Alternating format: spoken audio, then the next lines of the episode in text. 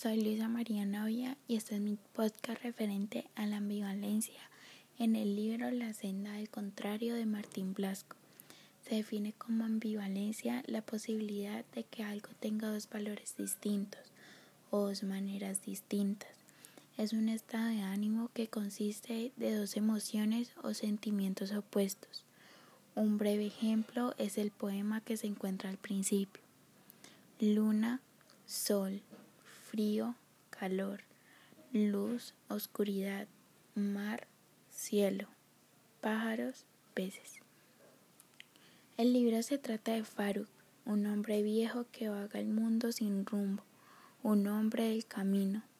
Un día llega a una ciudad en la cual se sienta en la plaza a ver si alguien le da algo de comer.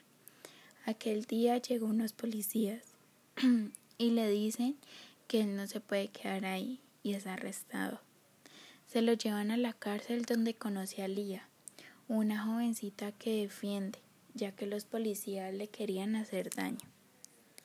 Cuando la rescata, se van a una casa oculta, la cual se encontraba la familia de Alía.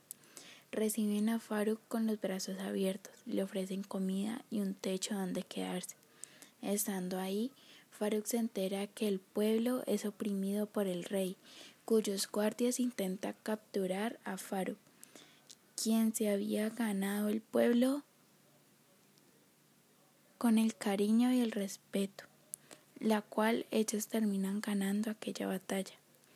Yo opino que es un muy buen libro para reflexionar, poner a pensar y sacar conclusiones. Al principio sí me enredé un poco, ya que no tenía capítulos, pero a medida que iba avanzando empecé a entender, llegué hasta imaginarme los personajes, a sacar conclusiones, llegué a pensar que Faruk era el papá de Alía. Si me lo volvería a leer y otro libro de este autor.